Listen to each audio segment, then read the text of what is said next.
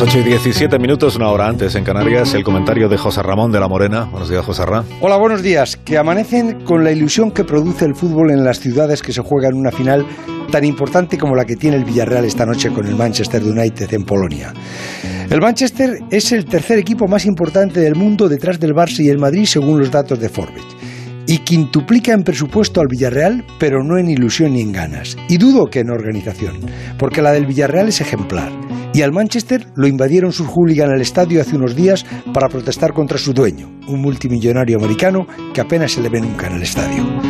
David contra Goliath en la costa del mar Báltico, en la ciudad polaca de Dansk, donde han viajado desde Villarreal casi 2.000 seguidores, todos los que ha permitido la UEFA.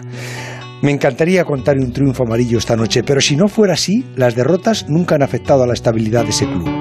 Siguieron adelante en los descensos a segunda, que es como caer a un pozo, porque perder una final es solo rozar la gloria y que se te escape entre los dedos.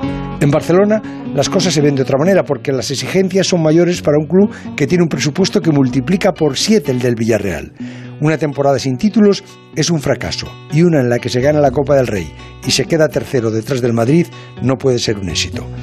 La Porta echa números para saber cuánto cuesta cambiar de entrenador y me da la sensación que no le cuadran los números. Ayer Kuman estuvo en el despacho con su representante. Mala señal. Pero a la salida dijo que Kuman seguía siendo el entrenador del Barça. Laporta continúa haciendo números.